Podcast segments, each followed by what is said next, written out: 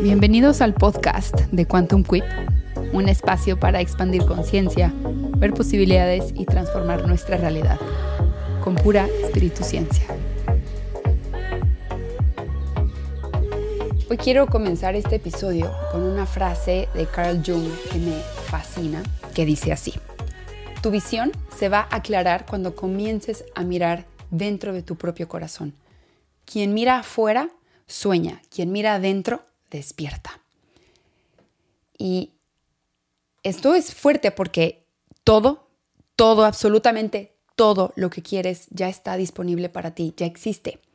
Y la manera de traerlo a la realidad es primero haciendo ese espacio para conectar con el corazón. Este espacio es un espacio mental y emocional, corporal, es del cuerpo, estar presente en el cuerpo. Y de este espacio es en donde nace la claridad. Entonces podemos comenzar con tener una intención pura de conectar con nosotros mismos, de conectar con el corazón. Cuando tenemos esta intención pura de conectar con el corazón, por naturaleza, para lograrlo tenemos que vaciarnos de pensamientos, tenemos que vaciarnos de las narrativas, tenemos que salirnos de los pendientes, de los futuros apocalípticos, de las posibilidades del futuro, tenemos que salirnos del pasado, tenemos que anclarnos en el presente. Y en este en este vaciado de pensamiento se forma este vacío. La esencia de este vacío es claridad.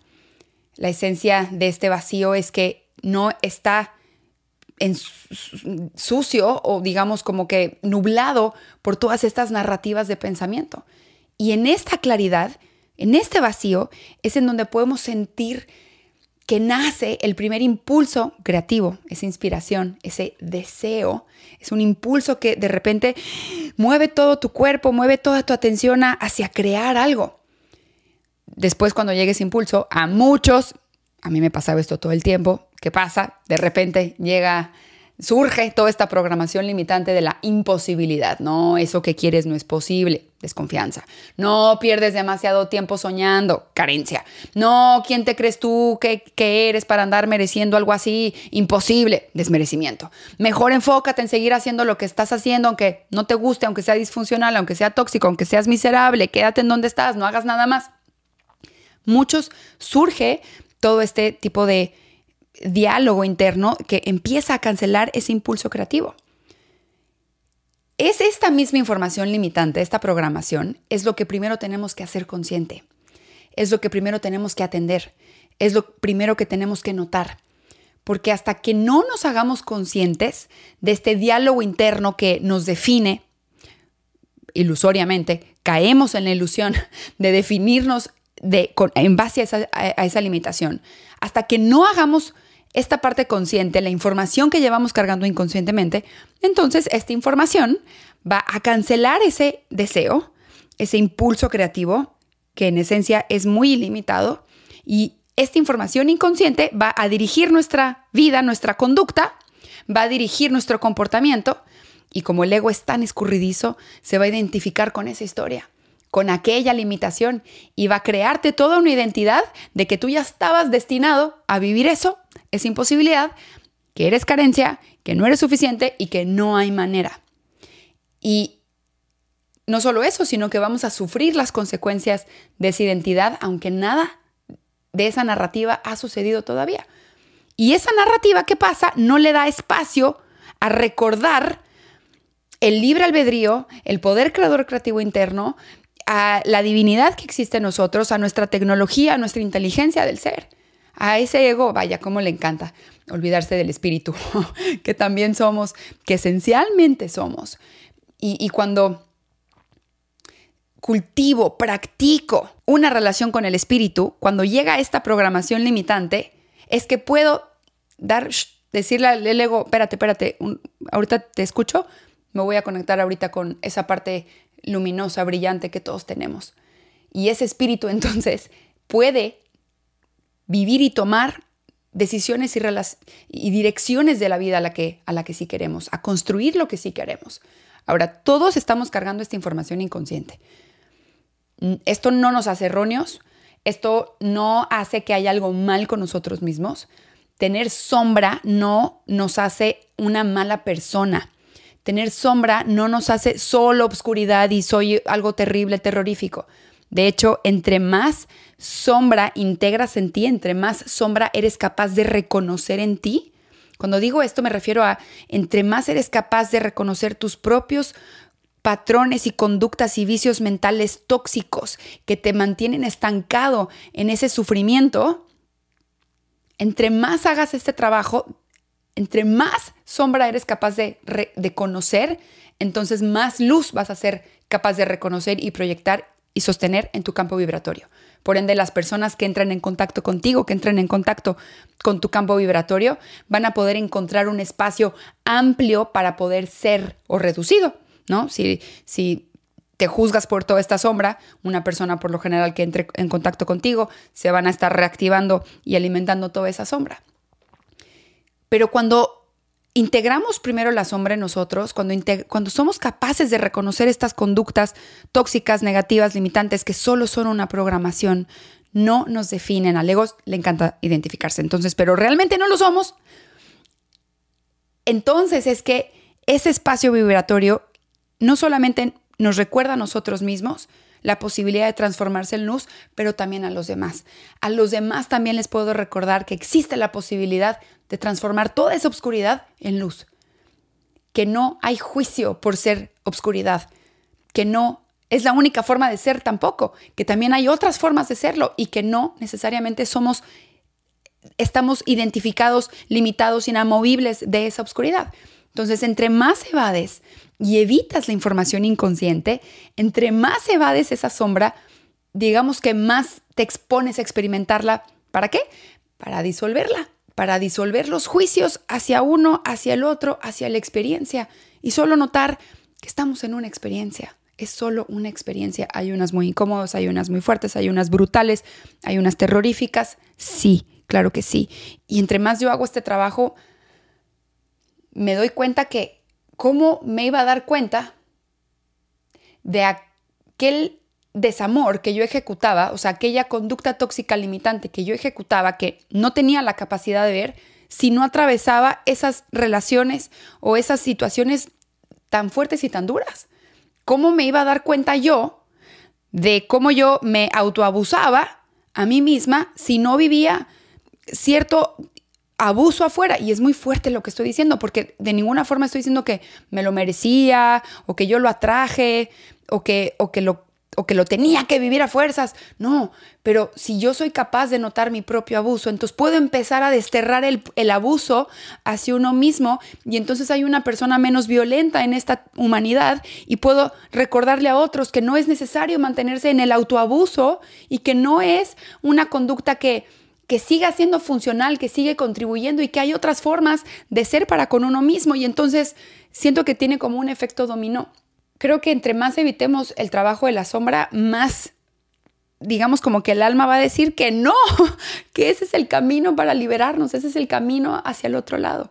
Y entiendo que, que también hay, hay formas de, de hacer esto y cada quien está un camino. Hablo con otras personas y me dicen, no, yo ya, yo ya solo lo que me genere gozo y yo ya un camino ligero y un camino que no, que no sea a través del sufrimiento y yo lo respeto muchísimo a lo que yo voy, es que no, no, no sé si yo tengo el control de decirle a la vida cómo tiene que sucederme, me encantaría, me encantaría que ya no fuese a través del sufrimiento. Esta es una pregunta que también me hace mucho, como que mis, mis aprendizajes están muy fuertes de mucho sufrimiento y ya no los quiero, ya no quiero estar aprendiendo así.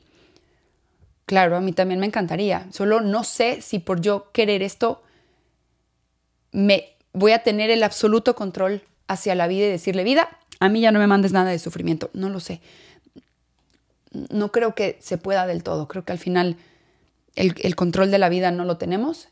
Eh, lo, lo que yo digo que es amable o fuerte o difícil es un tema también mucho de percepción. Justo hoy, un cliente en sesión individual salió este patrón de que al momento de reconocer estos errores inconscientes, ¿no? Esta, tenía una reactividad muy fuerte a la hora de que las cosas no salían como uno quería o al momento de relacionarse con otras personas, como que siempre estaba esa reactividad ahí.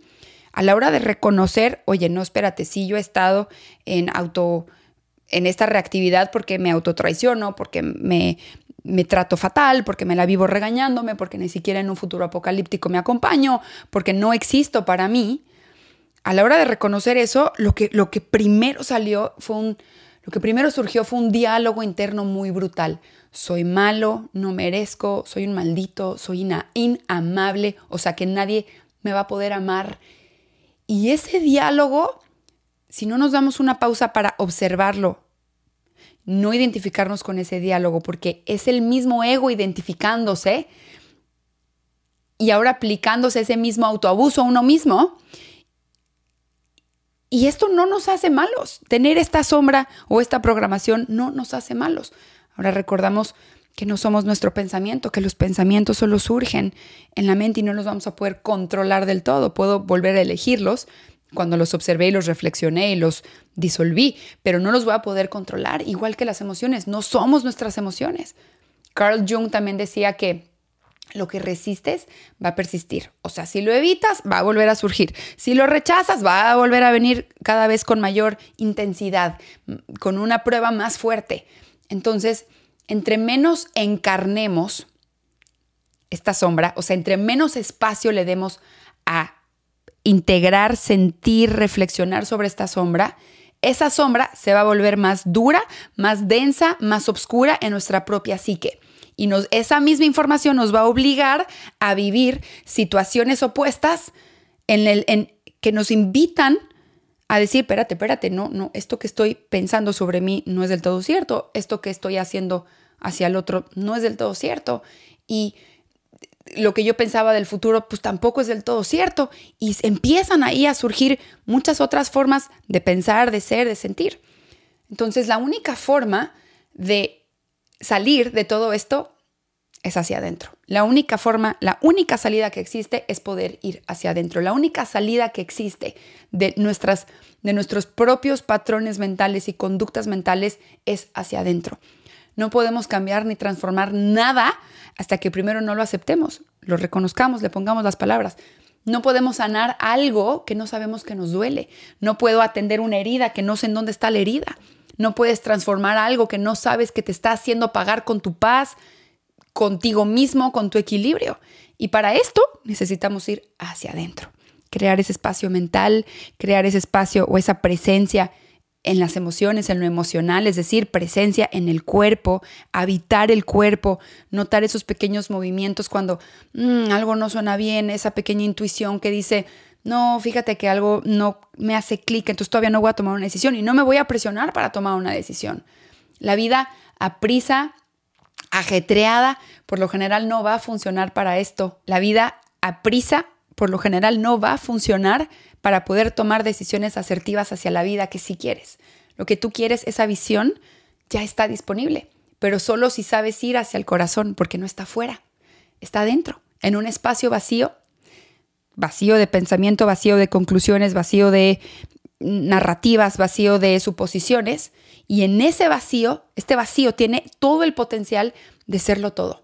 Y ahí es cuando te das cuenta que tú puedes serlo todo. Y eso de serlo todo es más bien, es Dios Dios es todo que está hablando a través de ti.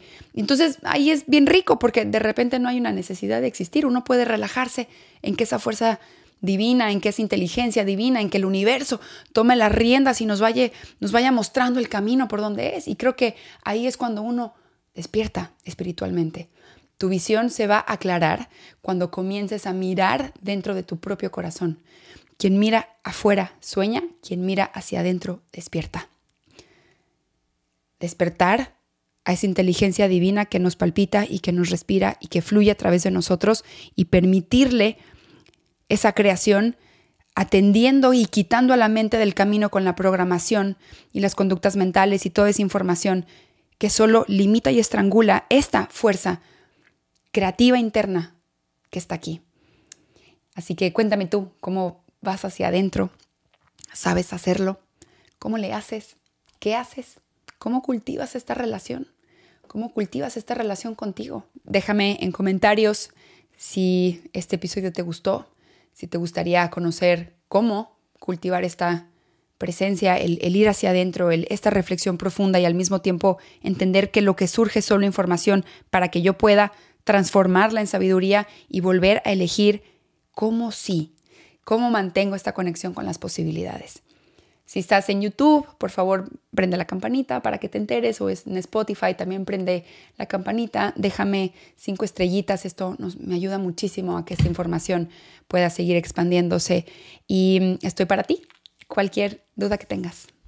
Si te interesa aprender herramientas de reflexión, de cómo ir hacia adentro, de atender esta información que se va activando, esta sombra, esta información de programación, que no es tu culpa que la tengas, pero sí somos responsables de liberarnos de esta información, entonces el programa de Mastermind es para ti.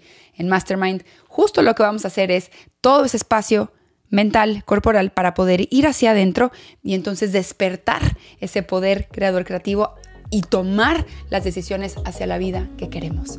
Es un programa de seis meses en el que te voy a enseñar mi técnica infalible de manifestación y de creación, la vida que tú quieres.